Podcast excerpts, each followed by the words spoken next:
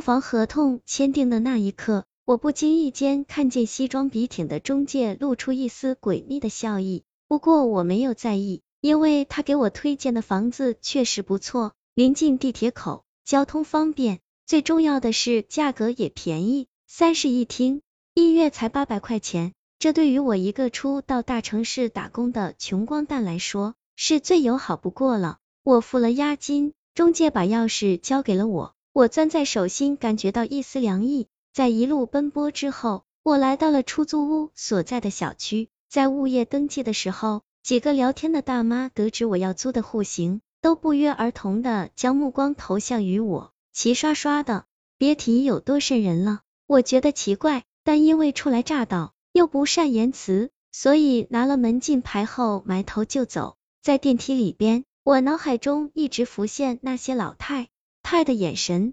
突然叮咚一声，中断了思绪。出了电梯，楼道走廊里空荡荡的。而且很干净，丝毫感觉不到有人生活的气息。十二楼东三户，我对着门牌号寻找，终于在廊道尽头找到了。不知道是否是门锁的缘故，钥匙插入锁眼，转动了好久，才终于打开。当我把行李放在玄关地板上的那一刻，我心里感叹自己终于有个落脚的地方了。作为暂时的主人，我首先对房间巡视了一圈。发现中介果然没有骗我，这是一个婚房，里边的家具电器配备齐全，装修的也很漂亮。唯一的问题就是太暗。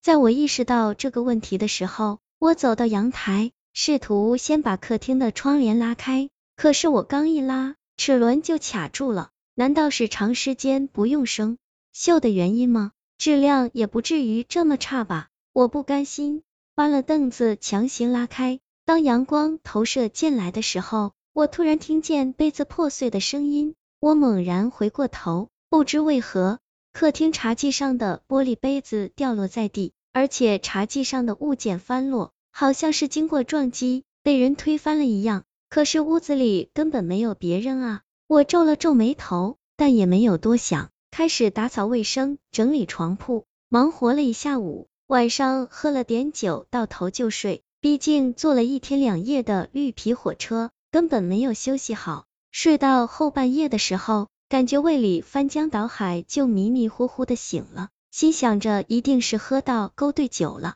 我看了下表，是凌晨十二点，一边骂娘，一边摇摇晃晃的走着去卫生间呕吐。房屋里黑乎乎的，我伸手开灯，但开关却没有反应。随后。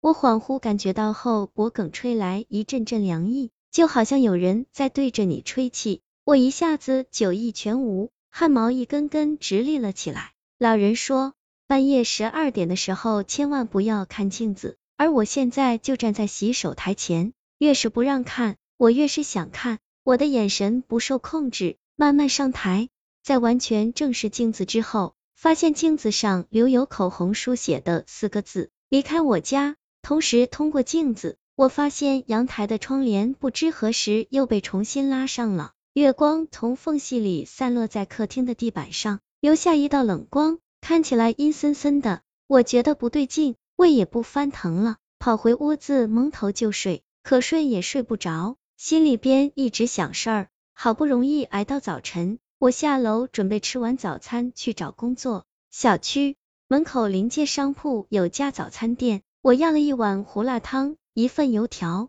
找了个空位坐下来狼吞虎咽。在这个过程中，我听到了邻桌几个老人的谈话。听说十二楼东三户的那个凶宅有人住了，可不是吗？昨天刚搬进来的，我看是外地来打工的，估计是给中介骗了。我一听这话，就瞬间明白了中介那丝诡秘笑意背后所蕴含的深意。当时。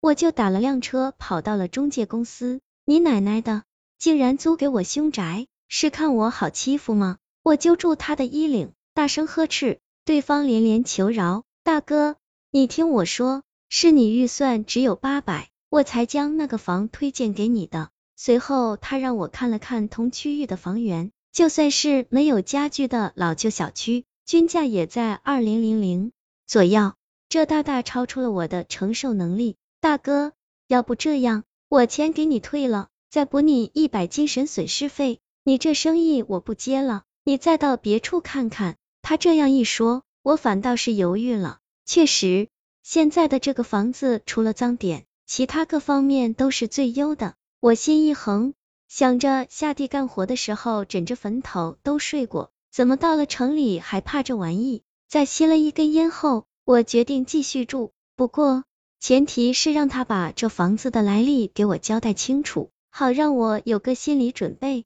经过了解，我算是知道了大概，原来这房子是一年前一对情侣买的婚房，当时房子都布置好了，结果有天夜里。准新娘一个人在家的时候遭到了入室抢劫，在威胁要银行密码的时候，歹徒一失手给弄死了。